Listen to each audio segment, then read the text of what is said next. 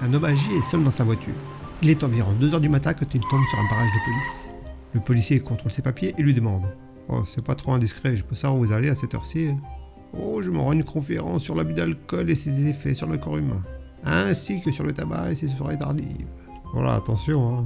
Vous foutez pas de ma gueule. Qui peut donner une conférence à cette heure-ci? Oh, sans grande surprise, je dirais ma femme. Vous savez que la monstruosité peut prendre des formes très diverses. J'imagine que vous êtes marié tout comme moi. Oh putain, excusez-moi de vous avoir arrêté. hein. Circulez.